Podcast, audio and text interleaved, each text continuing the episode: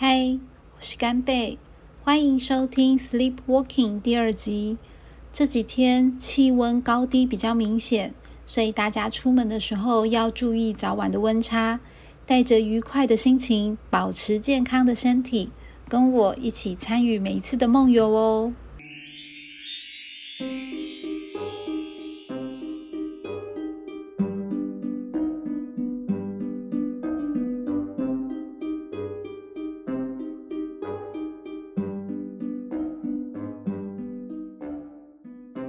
二零二三年一转眼就过去了，不知道你们今年过得好吗？我今年有发生几件事情，有的令我觉得很感动，甚至带来正面的力量；但也有一些事情令我现在想起来还是感到非常的丢惊，所以就想说要和大家分享。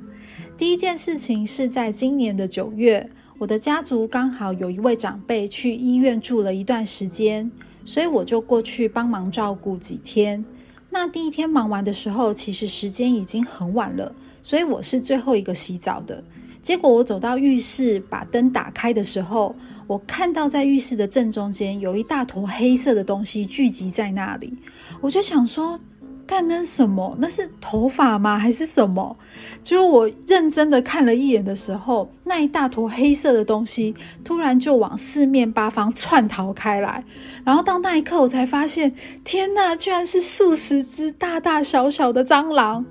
然后你知道，这些蟑螂看到我的时候，可能也很惊恐，因为他们给我的感觉就是：哦，干，怎么会有人来？而且怎么灯还打这么亮？怎么办？我们被发现了。因为真的就是有几只蟑螂，它可能一时之间不知道它要逃去哪里，所以它干脆就是走了几步之后就定格在原点装死。那其实我是一个非常非常怕蟑螂的人，可是因为那天实在是身体太黏太脏了，所以我还是鼓起勇气走进去浴室里面。就当我进去之后，所有的蟑螂全部都逃到四面八方的角落，就我看不到了。于是我就想说，好吧，那这件事情应该就已经告一个段落。结果我开始在洗澡的时候，才是真正灾难的开始。因为我洗到一半的时候，发现在积水了。因为它排水的速度实在是太慢，那因为它积水的速度实在太快了，所以对于刚刚那些根本就没有逃走的蟑螂而言，就是突如其来的有一场大水灾。然后我就开始看到我的四周围的角落，慢慢的浮现了很多蟑螂在那个水上面载浮载沉。然后那些蟑螂看到我的时候，我相信对他们而言就是看到汪洋中的一大块站立式的浮木，因为我看那些蟑螂，他们就是不停的挥动了他们的触手跟触角，这样啾啾啾啾啾，然后感觉就是在跟我求救，说 Help me, Help me！因为他们就顺着水流往我这个地方就是漂浮过来，我真的傻眼，然后头皮发麻，不知道该怎么办。我想说怎么办？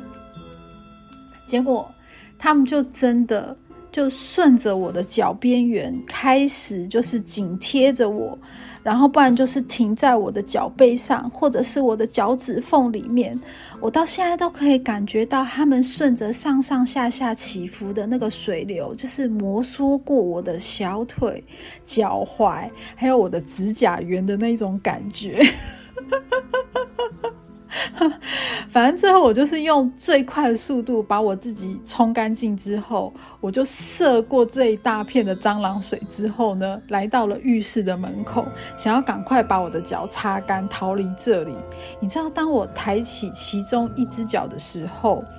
真的没有在盖你们，就是有那种小蟑螂的尸体卡在我的脚趾缝里面，它没有办法顺着那个水流滴到浴室的地板上。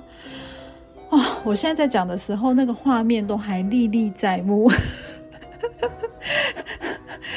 但因为我一直想不透，因为照道理来说，医院应该是清洁用品跟消毒用品用最广泛的地方，但我不懂为什么那个浴室里面就是会有这么多的蟑螂。但反正这件事情就荣登了我今年觉得最惊恐的一件事情。讲完惊悚的事情，就来分享一些比较感动人心就好了。其实呢，我从很久之前就一直很喜欢一个乐团。那我第一次听到他们的歌是在二零零三年，蔡健雅翻唱他们的歌曲《Yellow》。我第一次听到的时候呢，觉得这首歌的旋律非常的喜欢，于是我就特地把这首歌的歌名记下来，回头去查他是翻唱哪个乐团的歌，才发现原来是 Coplay。那从那一刻开始，我就关注他们，一直到现在，已经默默的有二十年了。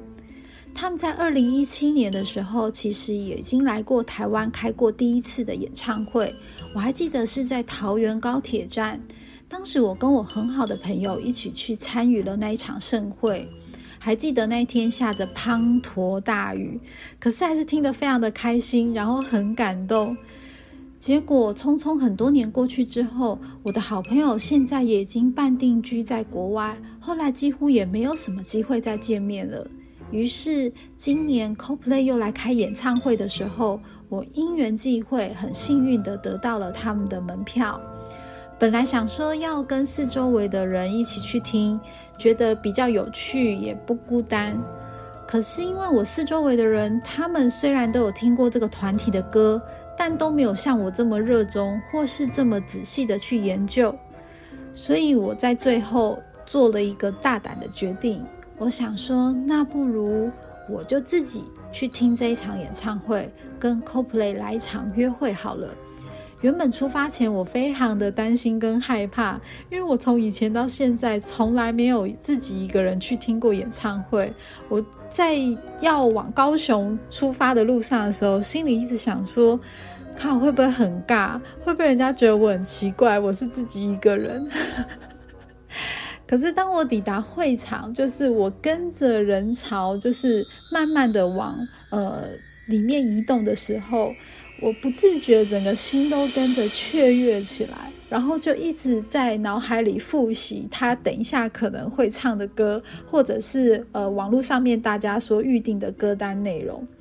等到所有的灯光通通都暗下来的那一刻，就是主唱开始放下熟悉的音乐。的那一秒开始，我已经完全忘记我是自己一个人去听演唱会。我甚至有一种朦朦胧胧的感觉，就是觉得好像 Coldplay 是为了我一个人在唱歌，然后四周围的人只是他们带来的伴舞跟配乐的乐团，跟着我一起让我带入这个音乐的响宴跟盛会里。嗯，可能有一些人会觉得会不会太夸张了，但真的是，当他们唱完第一首歌的时候，我就忍不住就是流泪。我觉得那种感觉真的太复杂了，可能他在唱歌的。过程里面，我就想起这二十年来，每次当我的人生发生了很多喜怒哀乐，或者是我的心情上想要得到一些平静啊，甚至于是安慰的时候，CoPlay 其实都陪伴我走过很多的时间点。那他们也唱过各式各样不同歌的类型。于是，在我走到这个时间点的时候，我又再次的参与了他们这一次很精彩的演唱会。老实说，真的又带给我很多正面的力量。我会发现很多事情，呃，虽然生活有时候会遇到一些辛苦或困难，但我可以在这一刻站在这里，听我最喜欢的乐团唱着令我感动的歌曲。其实人生已经非常的幸运了。所以我觉得。呃，去听 CoPlay 演唱会的这件事情，算是我今年最带给我正面力量的一件事。最后分享一个最激励我自己的好了，这件事情其实就发生在这几天，因为在今年的下半年，我也是因为一些缘分，所以开始录制 Podcast。